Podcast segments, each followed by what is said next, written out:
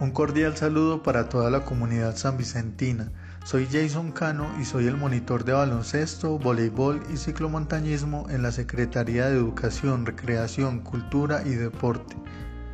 Invito a todos los niños, niñas y jóvenes a estar en calma, a aprovechar este tiempo para hacer cosas que les guste y ayuden tanto en sus procesos educativos como deportivos sean curiosos y aprovechen en estos momentos todas las herramientas tecnológicas que tengan a su disposición.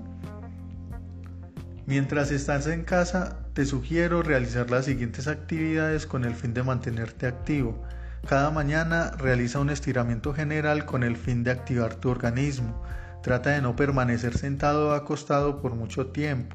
Actívate buscando rutinas de ejercicio. Baila, Lee y disfruta en familia. Quédate en casa, por tu familia, por ti y por todos.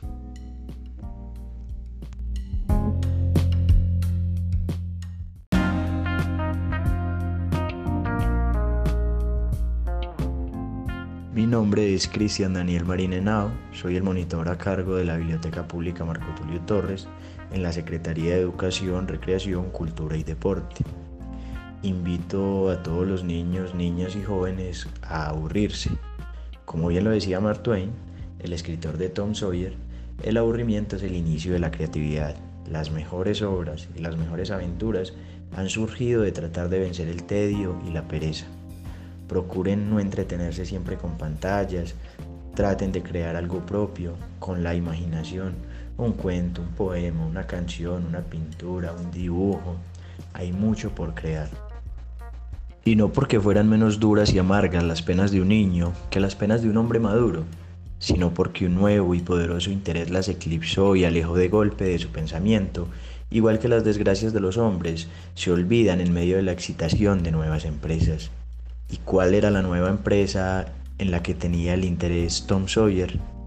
Simplemente en el arte de silbar, que había aprendido de un negro y que ansiaba practicar sin ser molestado. Tom Sawyer para aprender a silbar dedicó tres días, según el libro Las aventuras de Tom Sawyer.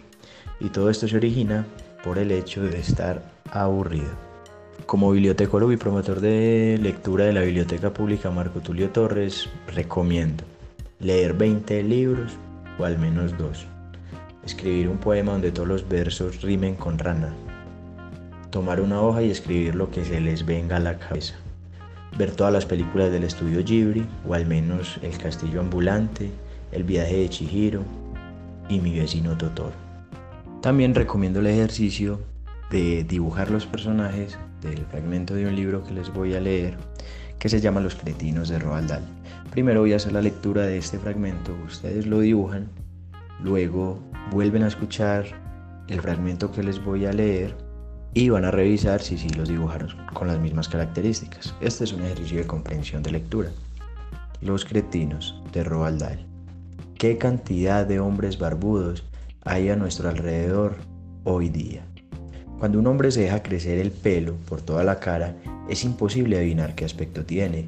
Puede que lo haga por eso. Seguramente prefieres que no lo sepas. Además está el problema del aseo. Cuando los muy peludos se lavan la cara, deben de ser para ellos un trabajo tan grande como cuando tú y yo nos lavamos la cabeza. Lo que más me gustaría saber es esto, con qué frecuencia se lavan la cara estos barbudos, solo una vez a la semana, el domingo por la noche como nosotros. Usan champú, usan secador de pelo, se dan fricciones con una loción tonificante del cabello para que la cara no se les quede en la calva. Van a la barbería para recortarse y arreglarse la barba o lo hacen ellos mismos con unas tijeras mirándose al espejo del cuarto de baño. No lo sé, pero la próxima vez que veas a un hombre con la cara, lo cual sucederá probablemente tan pronto como salgas a la calle, seguramente lo mirarás más de cerca y empezarás a preguntarte acerca de estas cosas. El señor cretino.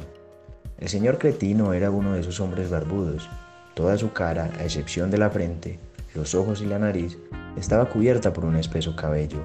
El pelo le salía en repulsivos matojos, incluso de los agujeros de la nariz y de las orejas.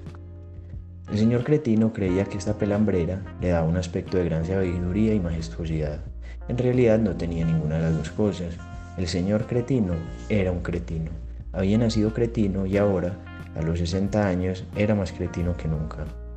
El cabello de la cara del señor cretino no crecía suave y rizado como el de la mayoría de los barbudos, crecía en forma de espigas que brotaban tiesas como las cerdas de un cepillo de uñas.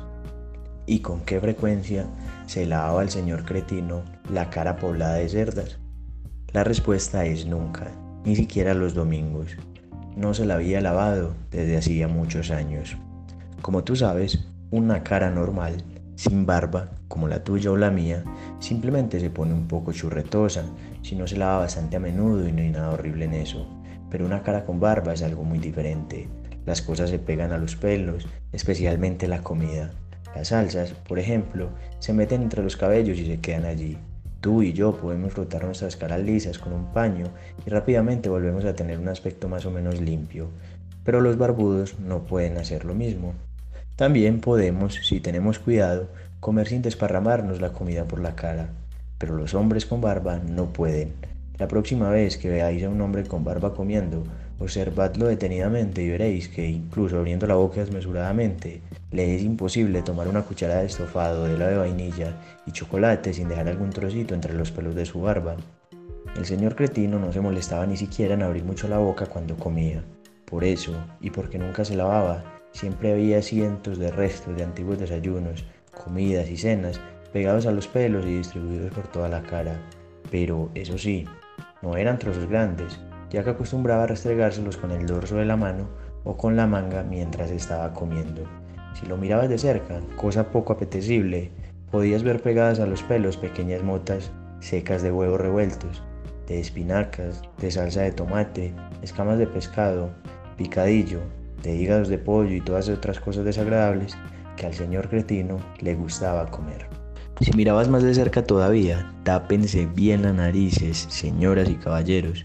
Si escudriñabas entre las cerdas del bigote que le brotaba sobre el labio superior, probablemente hubieras visto cosas más grandes que habían escapado a los restregones de su mano, cosas que llevaban allí meses y meses, como por ejemplo un trozo de queso verde con gusanos o una vieja y mohosa palomita de maíz o incluso la cola grasienta de una sardina de lata.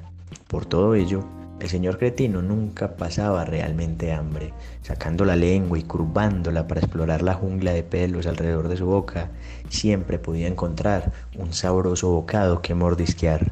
Lo que estoy intentando explicarte es que el señor cretino era un viejo cochino y maloliente. También era un viejo extremadamente horrible, como descubrirás dentro de poco.